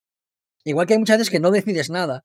Y, y es verdad que, por ejemplo, el Baldur's Gate eh, también hay, perdón, hay momentos que no decides nada, pero es capaz de ocultarlo de una manera muy elegante. Y Starfield no es capaz. Porque Bethesda muchas veces no es capaz de hacerlo. Hay momentos en los que el juego literalmente dice, te vas a joder y ahora va a pasar exactamente lo que yo quiero que pase. Y tú no puedes decidir absolutamente nada, ni siquiera aunque eso vaya en consonancia con tu personaje, con lo que ha hecho hasta ahora. Y es muy incómodo y esas fricciones constantemente te sacan fuera de la inversión. eh, y al final lo que sentía jugando a Starfield era constantemente como estar... eh, ¿Habéis estado alguna vez nadando en mar, en el mar cerca de las rocas? Esa sensación que tienes como de Mm. eh, estoy muy cerca de las rocas, me puedo agarrar cuando sea, pero a la vez sientes el peligro de que como vengo ahora un poco fuerte, a lo mejor me estampa. ¿Sabes? Y como que todo el rato estás como con una falsa sensación de seguridad, pero realmente si te paras a pensarlo, estás en el peligro más gordo. Y todo el rato estaba sintiendo que el juego me quería llevar a, un sitio en el que, al que yo no quería ir y, me estaba impidiendo disfrutar de lo que, lo que realmente disfruto del- de- del juego, ¿no? Esas fricciones no se acaban nunca. Nunca. Ni siquiera en el nuevo juego Plus, eh, por mucho que el juego intente ofrecer eh, un algo después, eh, mini, mini, mini, mini spoiler, cuando acabas la historia de Starfield y vuelves a empezar, pasan cosas diferentes. El nuevo juego Plus no es exactamente la misma partida que la partida primera, ¿vale? Pero ni aún así termina de, eliminar esas fricciones y, tengo la sensación de que le pasa como a Cyberpunk, y esto lo puse en el texto que, saqué en el coffee, que construyen sobre lo mismo, sobre la misma forma de entender el juego y el RPG, y esas diferencias son insalvables.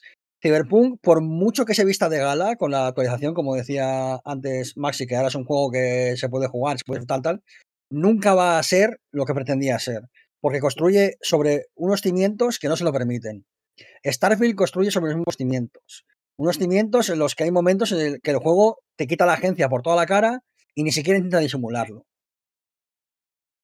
Momentos en los que tu personaje es tan evidente que es un jarrón vacío y que no está aportando nada más que mover el ratón y darle a, a la W, que, no pintas nada ahí, que solamente eres un engranaje más y no en el buen sentido, no hablamos en un sentido decadente o en un sentido narrativo, no, no, en un sentido totalmente eh, de, puro diseño de videojuego.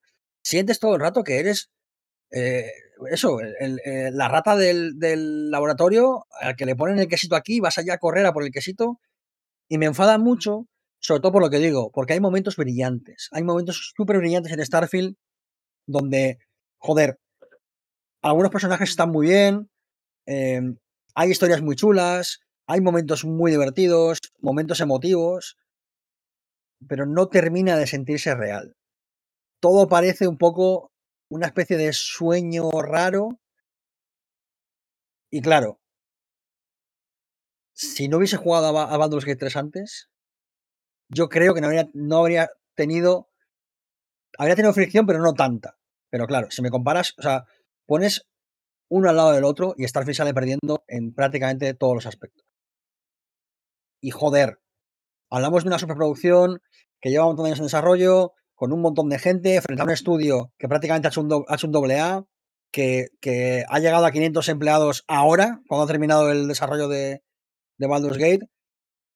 Y creo que si Bethesda quiere hacer algo que sea realmente un paso más allá, y es, es curioso porque además justo es un poco el, el leitmotiv de, de Starfield, ¿no? El explorar un pasito más allá, necesita replantearse realmente cómo hace los videojuegos. Y esto no es un mal únicamente de Bethesda, porque le pasa a Cyberpunk, le pasa a Rockstar, le pasa a muchas empresas que, son, que tienen muchísimo éxito. Y como digo, me alegro del éxito de Starfield, no, digo que, que- que sea un mal juego y que deba morir y que deba estar en el ostracismo, ni mucho menos. Pero sí que creo que no puedes seguir desarrollando videojuegos como si esto fuese 2003 o 2004. No cuando hay gente que está haciendo algo delante de tu cara y mostrándote las posibilidades que tienes y lo que puedes hacer. Y yo sé que habrá mucha gente que diga que, es, que decir esto es muy injusto porque al final Starfield es su propia cosa y, y hay que analizar lo que es Starfield. Pero es que realmente creo que este problema es inherente a cómo desarrolla Bethesda, que además se ha visto más acrecentado por, por la cercanía de lo que digo, de, de- sobre todo de Baldur's Gate 3, ¿no? Pero, ya de- pero es que ya pasaba, o sea, si, ya, si coges Starfield ahora mismo y coges Divinity Original Sin 2, es que pasa lo mismo. Es que pasa lo mismo, porque es un problema de cómo plantea, de, de- de filosofía de diseño y de cómo entiende el RPG eh, Bethesda en sí. Y Y de estar un poco como atrapado, ¿no? En su, en su propia fórmula. me parece que es una buena comparativa precisamente con Baldur's Gate 3 porque la, la, mm, la línea que lleva Larian también tiene su propia forma de hacer este tipo de RPGs, pero siempre ha sido capaz de, en cada uno de ellos, en el, en el Divinity 1, luego en el 2, eh, se nota bastante distinta la forma de hacerlo, aunque haya cosas comunes, se nota que es la fórmula, pero siempre dándole este, y en este Baldur's Gate 3 que lo, que lo explota. Sin embargo, en el caso de los juegos de Bethesda, yo no he jugado al Starfield, pero por un poco por lo que me cuentas, si tú mismo lo has dicho, es Fallout 4, ¿no? Otra vez, con lo cual, pues. para bien y para poco- mal, para bien y para mal, tiene. O sea, no es, no es Fallout 4, porque sí que creo que Starfield tiene, tiene mm, virtudes propias. Como digo, tiene una dirección de arte que creo que es superior a, a lo que tiene Fallout 4. También es verdad que no está igual de quemado y bueno, pues tiene esa ventaja, pero sí que creo que, que hay muy buen trabajo en algunas cuestiones. Pero eso que te digo, o sea, no te sacudes nunca esa sensación de yo esto ya lo he vivido.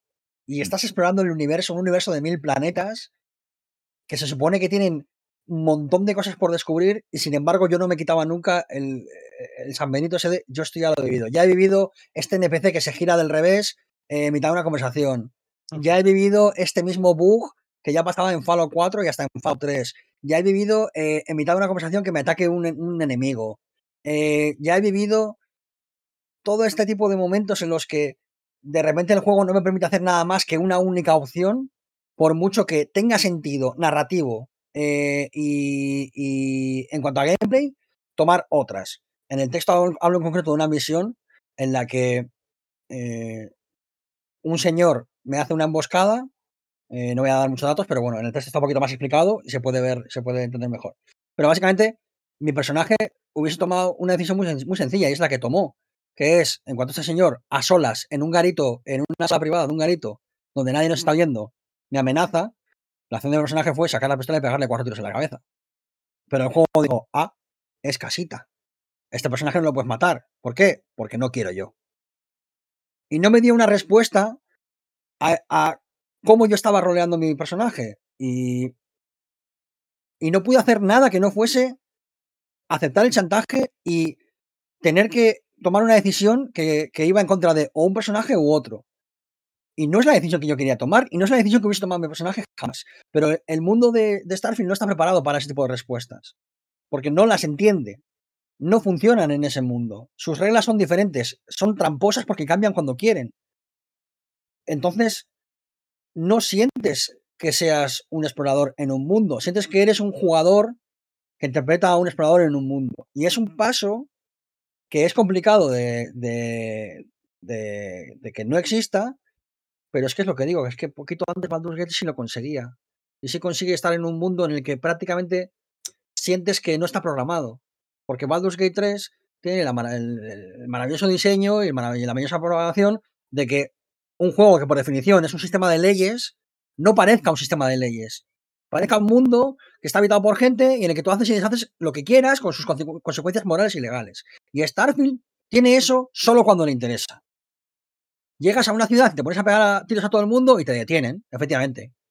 Te detienen, también te digo una cosa, el, el sistema legal y jurídico de Starfield es un desastre.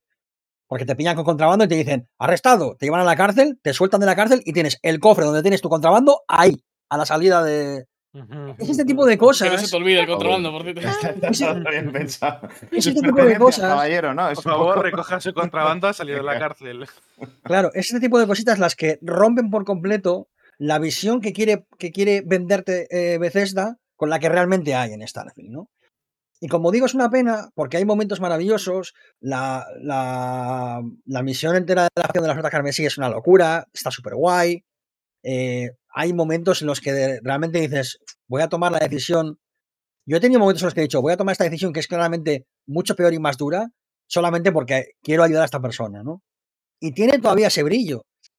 Pero yo creo que otro juego más en el que siga pasando esto es prácticamente insostenible.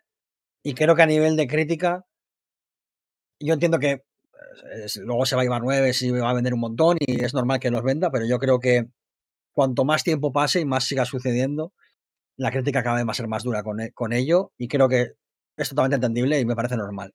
Como digo, todo esto habrá gente que le dé completamente igual y se lo pase genial en Starfield. Me parece perfecto, me parece correcto. Yo igualmente me lo he pasado. Si he jugado 100 horas, 50 como un chiquillo, 50 he perreado como, como un perro. Pero las cosas son como son. Y yo creo que ese problema Bethesda lo va a tener siempre a no ser que cambie. Y el próximo juego, que será pues, Starfield 2 o Fallout 5, El Elder Scrolls 6 o- en principio. bueno, En yo no creo que sea principio- próximo porque... En principio. Pero es que el Elder Scrolls 6, si saliese mañana o saliese el año que viene, va a tener exactamente los mismos problemas que tenía ya Oblivion. Ya. Entonces, hostia, no puede ser. No puede ser. No, no- El tema es no podemos quedarnos estancos. Bethesda tiene que hacer una reflexión que en ningún momento está haciendo, yo creo. Claro, o sea, al final es que a est- ver, estos juegos a nivel de ventas necesita hacer- funcionan. Entonces, ¿por qué van Claro, a cambiarlo? claro. Pero hace falta cambiarlo. Porque es que es, es una fórmula que no funciona. Pasa que es una fórmula muy cómoda para ellos. Pues puedes sacar un juego medio roto, los modders luego te lo arreglan y te lo y te meten un montón de cosas que hacen que sea un juego distinto. Sí, y pero la, y puedes, la comunidad está contenta. Ese es también pero, el tema. pero puedes sacar, puedes sacar Fallout 5 y hacer un Fallout 5 que sea Fallout 4, pero eh, ahora con ray tracing y hacer un juego que luego sea otra cosa. Es que lo que, lo que la, la pena de Starfield es que me parece que es la oportunidad que tenía Bethesda de por fin sacar una IP nueva y de hacer algo diferente y de reivindicarse y de decir, seguimos siendo esa Bethesda que os enamoró hace 15 años con los RPGs y, y que sentaron las, las bases para lo que después vendría. El problema es que hay dos, tres, cuatro empresas de videojuegos que siguen ancladas en una filosofía de diseño que ya no da más. Y que hay gente que está viniendo por detrás con, con- con el martillo en la mano, derruyendo todo lo que había y diciendo, ahora hay una nueva forma de hacer las cosas. Y una forma que, lo siento mucho, pero es mejor. Es mejor y ya está. O sea, No sé, yo, yo ahora mismo solo de pensar en meterme en un juego como la, con la experiencia que tuve con Skyrim y yo me, me pego un tiro. O sea. es- Ya digo. Han pasado demasiado tiempo para volver a una experiencia así. Ya, ya- ya digo que, que, mm, que sé que hay hay gente a la que le va a dar igual exactamente esto, eh, da igual la coherencia narrativa, el diseño de, de, de tal y de cual, le va a dar absolutamente igual, quiere eh, ir al espacio, pegarle cuatro tiros a cuatro eh, rebeldes mercenarios y hacer eh, no sé qué misión. Y es totalmente legítimo, a tope, ojalá disfrutar yo así también de los videojuegos. También te digo, ojalá no cabrearme cada, cada dos por tres con Starfield. Y ya digo, no es un mal juego, no creo que lo sea. Y creo que cuando se actualice, se parche y se metan cuatro cosillas y tal, creo que puede quedar un, un juego muy simpático, muy, muy rechulón y, muy, muy divertido. Pero esos problemas no van a desaparecer con, con cinco parches, seis, siete u ocho. Y, y si veis los mods, están arreglando problemas que no deberían estar. Como por ejemplo, tener un Cristo de menús que es innavegable eh, en un juego en el que tienes 8.000 objetos en el inventario. No, e- no era aceptable cuando salió Nio, no es aceptable hoy. O sea, no, no es aceptable. Entonces, joder.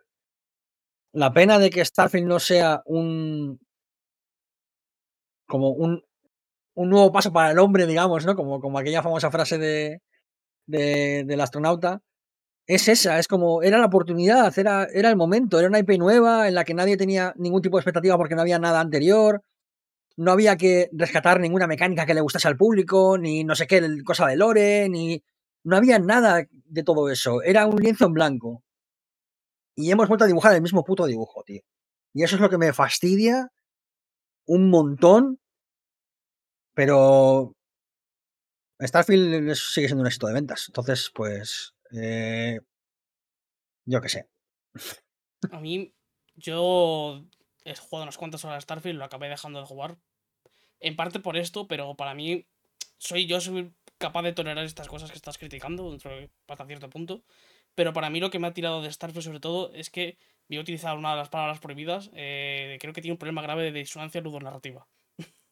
Bueno, No. que tie- no es que tenga un problema de disonancia lo- lo narrativa, es que tiene un problema de diseño narrativo Sí, por sí. completo. Pero el tema es, el juego te está hablando todo el rato de que eres un explorador espacial, de que lo que tienes que hacer es explorar, eh, ir con tu nave, explorar planetas y averiguar toda la movida sobre estos arte- artefactos y tal. Eh, pero es que después la experiencia de exploración es nefasta, no hay exploración. Es cero. es cero exploración y el, lo que a mí me llama de un juego del espacio es poder montarme en mi nave, salir del planeta, dar un salto, ir a otro planeta y aterrizar en el planeta. Esto en Starfield no existe. Y lo peor es que lo vendieron como tal. La- la- el marketing del juego era, era más orientado al espacio y a explorar y tal. Y luego no es prácticamente O inexistente. sea, es que la, la forma El en la hecho, que- de, el hecho, por ejemplo, un, solo un segundito Sí, más. sí. El hecho de lo que contó Paula, de que eh, para entrar a un planeta tienes que pasar por dos menús y si quieres cambiar un- a otra zona del planeta tienes que salir al espacio con otros dos menús y volver a, de- o con otros dos menús. Pero, Es, es que es ridículo cuando tienes un juego como No Man's Sky, por ejemplo, que lo hace mil veces mejor. ¿Sabes por qué está diseñado eso de esa manera? Solamente por un motivo. Porque alguien en Bethesda diseñó la forma en la que te eh, sufren los asaltos o los escáneres de, la- de las flotas cuando vas a un planeta y la única manera de que funcione es haciendo tres eh, menús diferentes para aterrizar. Porque si no, te los saltas todas las veces. Es decir, si tú pudieras hacer clic para ir a un planeta e ir directamente, jamás tendrías escáneres de flotas, asaltos ni encuentros aleatorios. Y como tienes que tenerlos, ¿cuál es la solución? Poner una mierda de tres menús diferentes para poder llegar a un planeta en el que al final lo que haces es que todas las veces que no tienes ningún encuentro aleatorio sea un horror muerte con la nave. Un verdadero horror. Es que además, no, no- no se veía cómodo ni, ni muy intui- mm, ni muy responsivo el control de la nave en los nada, vídeos. O sea, desde no- el- por lo menos desde el esto me, vídeo. me- me acuerdo que además, voy a robarte la- las palabras, eh, Kerr, que me acuerdo cómo lo dijiste, es que da la sensación de que se mueven las cosas de tu alrededor. No te Mm. mueves tú. Sí, todo sí. parece que es estático y el que se, lo- es decir, que tú eres estático y todo lo demás se mueve alrededor. Es una sensación súper eh, extraña. eh, que además es un truco que tiene miles de años en el mundo de los videojuegos, que los primeros videojuegos es lo que se hacía. Si era un coche en una carretera, movían la carretera y el coche estaba siempre Sí, quieto, sí. ¿no? Un poquito lo mismo. Pero, ¿sabes lo que me enfada? Que a la vez que eh, parece que tú eres como la marioneta de, de- de- de Star Wars que decía antes, ¿no? De que alguien te está manejando con los hilos, estás colgado así en el espacio, en una, en una maqueta.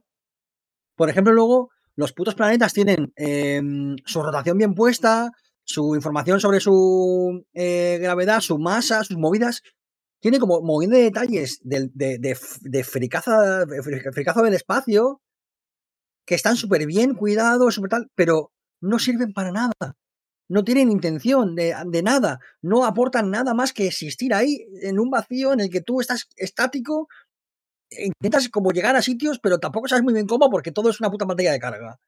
Y al final es como tener la cabeza dividida en dos y, y como si hubiese dos juegos diferentes dentro de Starfield, que cada uno intenta una cosa diferente, cada uno en una dirección opuesta y te están tirando de cada brazo como si te lo fueran a arrancar. Y no se puede vivir así, tío, es que no se puede vivir así. Es que de verdad, Es- es, es muy agobiante porque, porque te juro que las partes en las que me, me gusta Starfield me gustan mucho.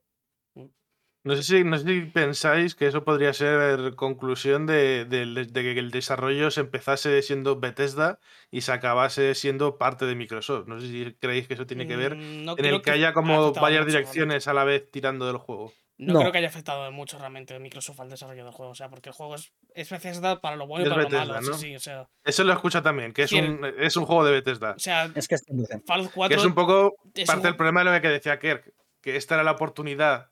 De rediseñar el concepto de lo que es un juego de Bethesda, de reconocer los errores y corregir los problemas que tenían la- las sagas de Bethesda y han, y han vuelto a hacer un juego de Bethesda exactamente igual. Eso es, al final no dista tanto de lo que puedes esperar de, de eso, de un Fallout 4 de un Skyrim. Es la misma fórmula en el fondo y solo que con otra ambientación, pero es la misma fórmula. Para lo Y bueno que- y que- y para lo malo, como estamos diciendo. Y que, y que es. No sé, no sé si decepcionante o. Sí, yo creo que es decepcionante un juego en el que eres un explorador espacial a cargo de una misión que prácticamente es la misión más importante de la historia de la humanidad, sea en un juego tan conformista.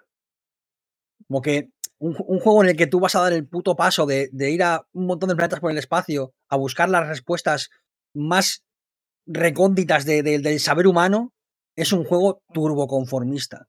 Y como que no, no acompaña eh, es- ese, ese sentimiento en absoluto el juego.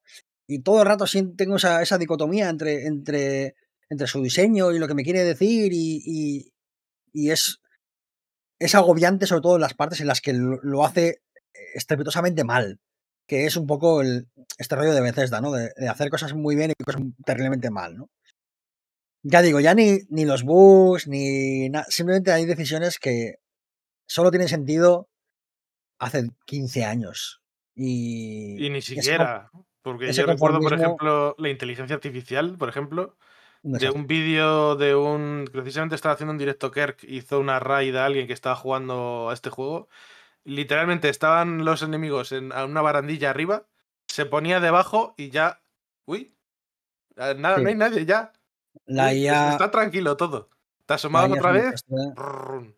Que además iba, carga- iba cargado de cosas y y saltar, solo por saltar le bajaba la vida. O sea, ese, ese, ese, ese rato que estuvo jugando esa persona era un compendio de, de va- de un montón de errores de diseño de Bethesda uno detrás de otro. Ya digo que. No sé. Creo que, creo que hay. jo, cuando, ¿Os acordáis cuando, cuando hablamos de Exo One? Mm. Cómo hablamos de, de que era. Literalmente era ver un capítulo de Doctor Who y, y siendo un niño pequeño y mirar a las estrellas y decir, "Uf, qué guapo estaría viajar en, en la cabina con el doctor y ver un montón de planetas y de sitios diferentes. Y es que te maten ese sueño, tío. Es que, es que, es que te lo aplasten, tío. Te lo juro. O sea, es que te cojan ese sueño y te lo partan en tu cara y te digan, no. Lo que te toca ahora es ir a por un café a no sé qué sitio.